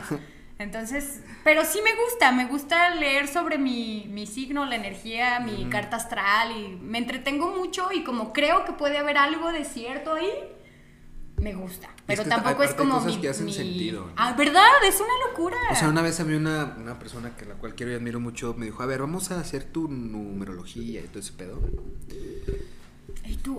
Todo lo que me estaba leyendo al final de, de sacar mis números es que tiene que ver con todo y tu fecha de nacimiento, tu Sí nombre, soy, ta, ta, sí ta, soy, dijiste, y sacas esto y así de... Te lo juro que hubo un momento en que dije, estás mamando, Janet, y esa madre ya la habías escrito, ya sabías perfectamente lo que me ibas a decir, Es- porque me conoces, güey. Me decía, te lo juro que no, Diego. Sí, es así. Yo decía, no mames, es que ese pedo soy yo, güey. Entonces imagínate, energía, eh, los astros y, y definiciones que como puede ser que, que uno los ligue y los haga ver, o sea, hay cosas que de plano no puedes inventarte o no puedes No. atinarle nomás Sí, no, porque no, sí. exacto, no es. Ahí sí no es algo que dos más dos son cuatro y por eso es, porque si no fuera siempre eso. Exacto. O sea, es, no hay otra forma que modifique eso, pero acá es de. ¿Cómo supiste? Ajá, entonces si, si yo junto esas tres, cuatro cosas, digo, me gusta, güey, que se repita, no hay pedo. ¿Crees en el amor? Sí, cabrón. ¿Crees en el odio? Sí, también, cabrón. ¿Qué es el odio para ti? Es que me voy a escuchar muy enferma, no lo sé. El odio es querer que le pasen cosas malas a otra persona. ¿Y el amor? Y el amor es que... Que le Espera. pasen cosas bonitas a la Deja, persona. pues sí, pero déjalo, déjalo, lo generalizo. A ver, a ver. Pues sí, podría ser eso, porque el amor propio es, eh, me acepto, me amo y quiero que me pasen cosas bonitas. Y el amor a otras personas es, lo acepto, lo amo y, y quiero que le pasen cosas bonitas. A lo mejor puede ser así. Oye, qué simple, fue más simple de lo que pensaba. Ya ve, no es tan difícil el amor. es muy simple, lo acaba de definir Barbie en tres líneas. Sí, está perrón, me salió del alma. Sí, yo creo que muchas veces. y- Creo muy cabrón en el amor. Es a lo que le, ahora que lo pienso, creo que es a lo que te puedo decir que le rezo. Al amor. Me mama el amor. Amo, lo amo. De veras, está Es bien que perrón el amor. O sea, al final es, es como está... mm, Porque yo creo que el amor no es una cosa, yo creo que el amor es un momento. Son momentos, sí. Son tan pequeñitos inclusive, porque no, no duran tanto, ¿eh? Y son tan pequeñitos, es como la felicidad inclusive, son momentos pequeñitos que nos gustaron, que nos hicieron sentir tan bien y que después queremos estarlos repitiendo, estamos en búsqueda de esos pequeños momentos, ¿no? El tema que luego pensamos que el amor, bueno, no sé, más bien, ¿el amor es para siempre? No. O sea, el, si estás hablando de amor de pareja o de qué tipo de amor, No sé. pues es como decir que la felicidad es para siempre. Son pequeños momentos que están en tu vida. Entonces, si sigues eh, cultivando y teniendo esos buenos y felices momentos, pues entonces sí es para siempre. Pero, sea, me pero no es como que veces- esto me vaya a dar esos momentos todo el tiempo. Por ejemplo, indistintamente, y, y, a ver, aquí yo no quiero entrar en controversia, ni meterte en controversia a ti con tu marido, pero por ejemplo, eh, muchas personas piensan bajo la definición que cada quien tenga o tengamos de matrimonio. Muchas veces se piensa que inclusive el mismo matrimonio es para siempre. Yo, en un punto de vista muy personal, yo creo que el amor no es para siempre, puede ser para siempre, pero no es una regla. Sí, claro. Y que el matrimonio tampoco no es para siempre. puede ser Don para siempre, don pero no divorcios es- me dicen, ¿verdad? No, ya me, casé, llevo un divorcio, me- casé y, y me separé, no funcionó. Eh, y no que yo no crea en el matrimonio. No o que no funcionó. crea en el amor, simplemente no funcionó, pero yo hice y siempre lo he sabido que el matrimonio ni es para siempre ni el amor es para siempre, porque muchas veces, muchas veces pensamos que los pensamientos, los comentarios o los sentimientos Más son bien a no perpetuidad. tiene que ser para siempre, ¿no? No, y sí es que chido, porque también el Claro. amor se alimenta y se nutre, no más sea, huevo, ya me enamoré, pum. Pero, vámonos, ya no pero hacer creo que nada". si dices no es para siempre, eh, se, se vuelve también una regla al contrario. O sea, no debe de ser para siempre, no es una regla, pues, ¿sí me entiendes? Sí, ajá, bueno, cierto, tienes razón, sí. O sea, no. no O sea, no es como que estemos diciendo que no, no es para siempre. Eso es como decir que todos van a disolverse o Exacto, que el amor eventualmente va a se va a valer acabar. ver- ajá. Y no, o sea, puede, Sí. pero puede no. Exacto, tienes razón, es justo, tienes razón. O sea, no, no necesariamente siempre tiene que durar para toda la vida. Hay, hay casos que se dan de, manera, de maneras muy diferentes, pero justo lo que iba con esto es porque eh, el, el- el- el no querer y el no saber soltar, porque también nos enseñaron a eso. O sea, muchas veces ni siquiera es culpa de nosotros. Nos enseñaron y nos adoctrinaron que, ay, mija, cuando te cases, hazle caso al marido y cuídalo mucho porque se van y porque no sé qué. Y, Y hace- si al infierno va, al infierno fui- ve con él. Mira, fui a una boda a, a Mazatlán y el, en la misa, así muy bonita y todo, y el padre diciendo, perdón, padre, pero estaba diciendo puras mamadas usted. Ay, abundan. O sea, el padre así de que no, y entonces, y era un padre así ya viejito, no, que usted, mi hija, cuide mucho al marido, porque luego crecen y les gusta andar buscando morritas de 15. Así, te lo juro. Y cuídese, y, cuídelo, no se vaya a dejar caso, engordar. Y que Y, la chingada, y que no sé qué. y- y- tráigalo y bien yo lavado y bien planchado. yo y estaba hasta un poco-. Incómodo. alarmado, ¿sabes? Sí. Por, porque yo decía, güey, no mames, ese es el mensaje que le están dando a un chingo de gente y eso es doctrina. O sea, ese pedo, ado- repite ese pedo todos los domingos en misa y la gente se lo aprende. Y hubo ja- muchos matrimonios por muchas generaciones que les funcionó porque su matrimonio duró hasta que la muerte los separó. Pero no significa que sean las razones correctas, ni las razones sanas, ni que alguien haya sido feliz, ni que haya habido amor. O sea, significa que alguien aguantó un chingo y ya, ¿no? Y eh, Entonces- a- aguantaron ahí porque les dijeron qué es lo que tenían que Sí, hacer. claro. Aguantarse y callar. Y para los dos lados. O sea, yo no nada digo que las mujeres hayan sufrido. Pero bueno, el punto, el punto es. No, no, no aprendemos a inclusive ver las cosas con objetividad. Porque hace poquito escuchaba esta frase como de Roberto Martínez y me hizo mucho sentido. Roberto Martínez decía, el perro, el amor, el perro. El amor es El como perro un amor. perrito. El perro amor. Decía, el amor es como tener un perrito, tener tu mascota. No sé si tienes mascotas, por ejemplo. Sí. Dice, tienes tu perro y lo amas, güey. Y sabes que se va a morir, porque sabes que se va a morir. Muy probablemente se va a morir antes que tú.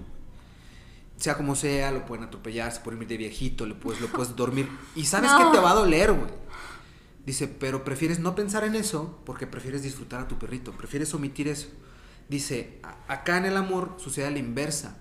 Tenemos el amor y estamos pensando que se puede acabar y que se va a acabar y estamos más preocupados pensando que se nos va a morir ese amor que nos olvidamos de mejor disfrutar el amor o disfrutar al perrito.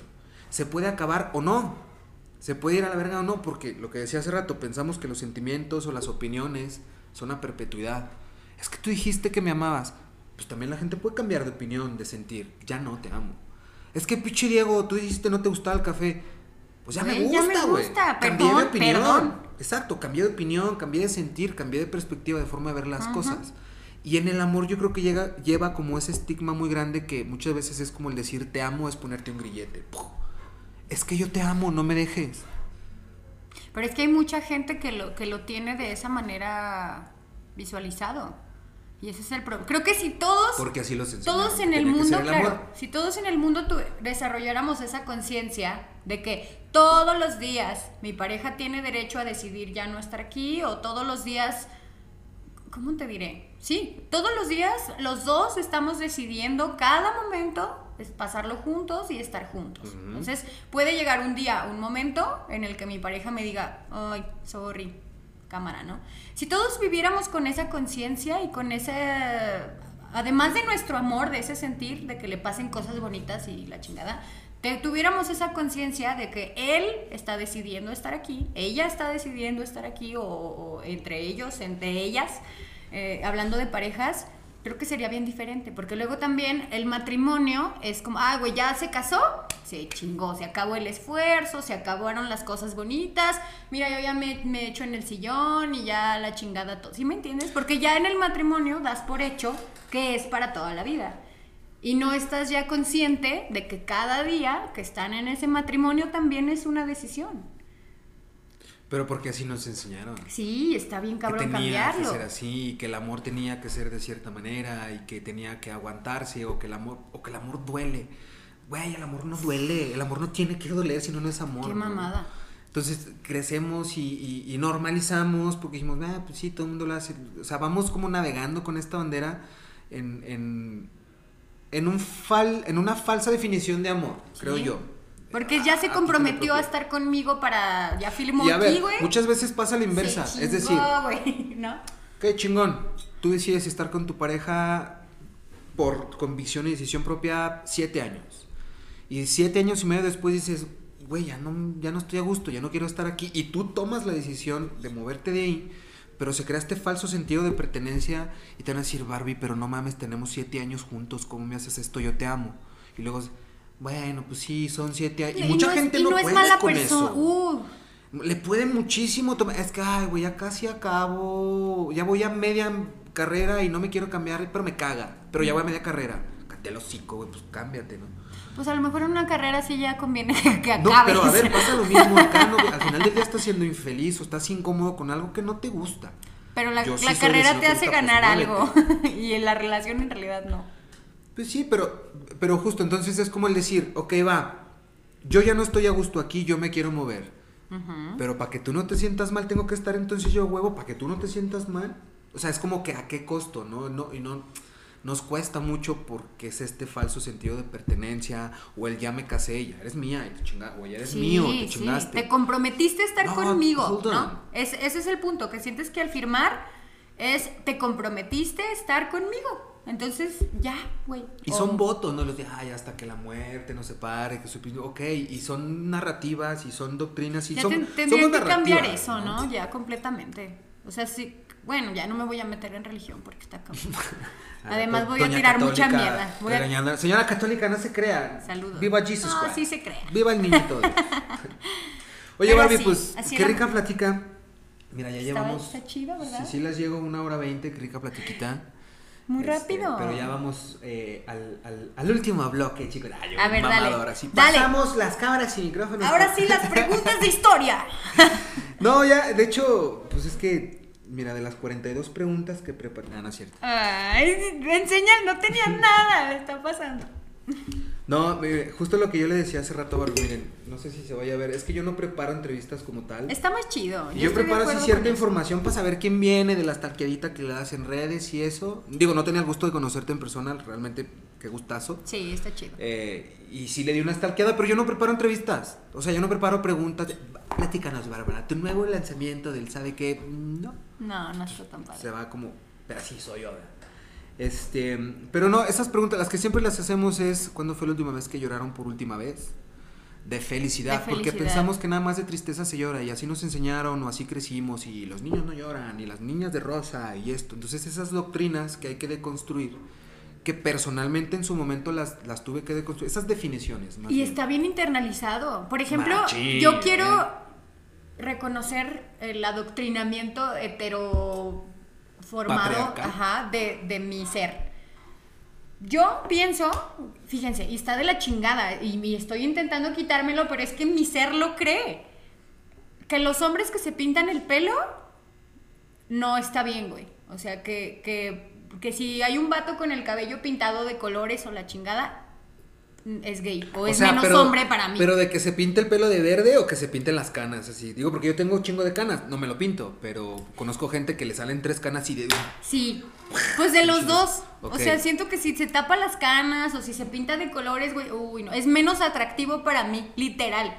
Ok. Y, y creo que es lo único que tengo muy internalizado y que estoy ¿De, trabajando. de dónde crees que venga ese pedo? De mi familia. Mi- mis, mis papás sí creo que son, pues, son generaciones que, que era lo que así eran. y no estaba mal. Y, y- y sigues, seguimos sin poder decir que está mal, porque pues es, es de donde ellos vienen y cómo crecieron. Y están haciendo todo su esfuerzo, muchos de ellos, pero es que es pedirle que, que vuelvan No, a las veces- bases de exacto, todo. muchas o veces sea, ya no se puede, ¿no? Digo, yo honestamente tuve que como que re- redefinir muchas muchos conceptos que yo tenía, inclusive el del amor, uno de ellos, el de la familia, este, el de, hasta el de la felicidad y cositas así. Está ¿no? cabrón, y es bonito y Sí. está bien padre que esas generaciones hagan todo lo que pueden, pero tienen un tope hasta donde pueden llegar. Y hay gente que sí puede completamente cambiar su punto de vista y está bien chido, pero si no, imagínate que a nosotros vinieran ahorita a decirnos otra vez, güey, las mujeres van de rosa y los hombres van de... No, chinguen a su madre. Para, para nosotros es algo ya impensable. Sí, no, no, no, y hay gente de esas generaciones que también es algo impensable. No, y a ver, sigue, sigue habiendo gente ahorita, inclusive muy arcaica, y no quiero decir nada más como que los viejitos o los jóvenes o algo, No, que no, siguen pensando que las mujeres son claro. para ser hijos y servir la comida y se chingó. Digo, ca- a ver, hay lugares y latitudes en el mundo donde las mujeres las apedrean por hacer algo Eh, malo. e internalizado, eso es lo que más me sorprende. Porque luego yo he conocido hombres que dicen, güey, yo estoy a favor de la lucha feminista y yo apoyo a las mujeres y yo odio a quien le pega a una mujer. Yo las amo, güey, porque están bien buenas y, y la chingada. O sea, y realmente ellos creen que ese es un pensamiento a favor de, de las mujeres, ¿no? No, güey, yo, yo las respeto y yo las amo y pinches culeros que les pegan. La neta a mí me encantan porque yo tengo muchas y yo cojo con un chingo y así, ¿no? O no, yo respeto mucho a la gente eh, trans, pero sí siento que podrían trabajar en su autoaceptación. Güey, ¿qué? O sea, es internalizado Sí, porque sí, sí. realmente hay gente que cree que, que lo apoya y le falta, pues, analizar. O sea, porque antes, cosas. antes era esta narrativa de, no, no, yo, yo, yo respeto a los, a los gays, tengo amigos gays. Pero que no se me mientras, acerque. mientras no me tiren el pedo, mientras Ah. no sé qué, es como, tocate el hocico, güey. Sí, sí, es Es contradictorio. narra- Ajá, sí, es- esas narrativas, pero tendemos mucho a hacer eso y honestamente muchas veces, creo yo, porque es- carecemos de información, lo que hablamos hace ratito, o sea, no tenemos quizá la información o suficiente o adecuada o nos o los vale verga. contextos adecuados. Porque también estamos a dos clics de, de saber lo que Sí. quieras, ¿no? Ay, justo te iba. Esta chica que es bien famosa que hace videos. eh, Fernández se llama. Jessica Fernández. Ajá. ¿La ubicas? Sí, es, es sí, regia, creo. podcast, ajá. Esa morra tiene un podcast en Es, YouTube. morra de- es, es novia de Farid Diak, ¿no?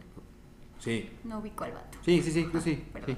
Pero ella tiene una plática, véanla todos porque no mames, yo estuve, lloré y lloré y lloré las dos horas que dura ese episodio Ajá. con Kenia Cuevas, creo que se llama, es una mujer trans que contó toda su Ah, historia. cierto, sí, no sí, seas sí, sí, sí. mamón. Yo, yo de por sí ya decía que apoyaba a, a todas las personas trans.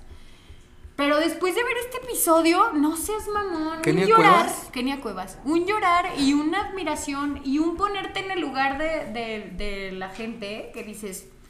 No hay mejor empatía que, que puedas desarrollar, creo yo, que saber este tipo de historias. Porque para uno es bien fácil, o sea, uno cree que tuvo problemas, pero realmente si te pones a escuchar este tipo de historias, dices, no seas mamón, qué pedo Que a con ver, el no mundo?". significa que no sean problemas. Sí, no, claro, pero- Porque también tus problemas son tus problemas, No se invalidan, pero, pero, te, son da, diferentes. te da perspectiva, ¿no? Te da como una visión distinta. El, el a veces decir, verga, o sea, mis problemas no son Ah, tan problemas no son comparados tan con los de alguien más. Esos son pedos. Porque la neta.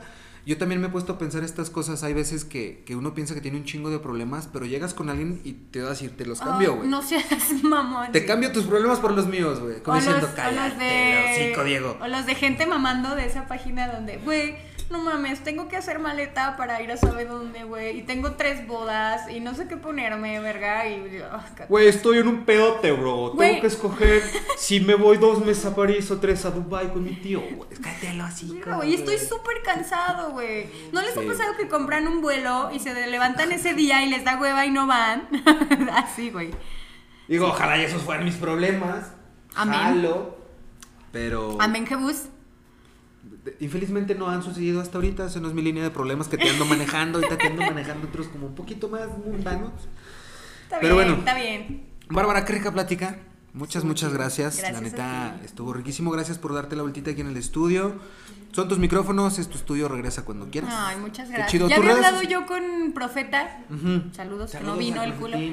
Culo. Pero sí, ya me había dicho. Incluso yo le decía que yo tenía ganas también de hacer algo pues más mío.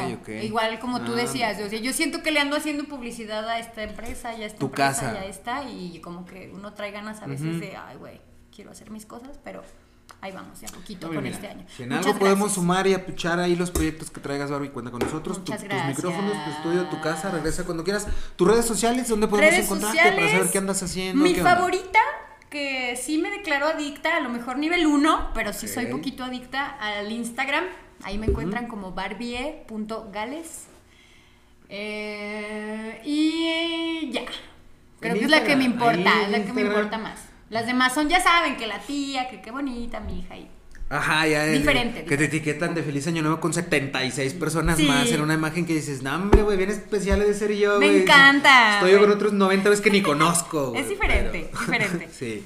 Pero pues ahí está, pásense por las páginas, por la página, el Instagram de eh, Barbie, denle seguir para que chequen el contenido que anda haciendo, para que vean qué rollo, porque es una maravillosa persona que hace cosas bien Mm, interesantes. gracias. Entonces pásense, síganla, también pásense por el canal, por Inquisition Media, por la Casa de la Podcast, ahí denle like, suscríbanse. Estamos en Spotify, en YouTube, en Apple Music, en Anchor, en TuneIn, estamos en Tinder, estamos en Bomb, en todos pinches lados estamos para que nos busquen, nos den like, seguir, ahí me mienten la madre.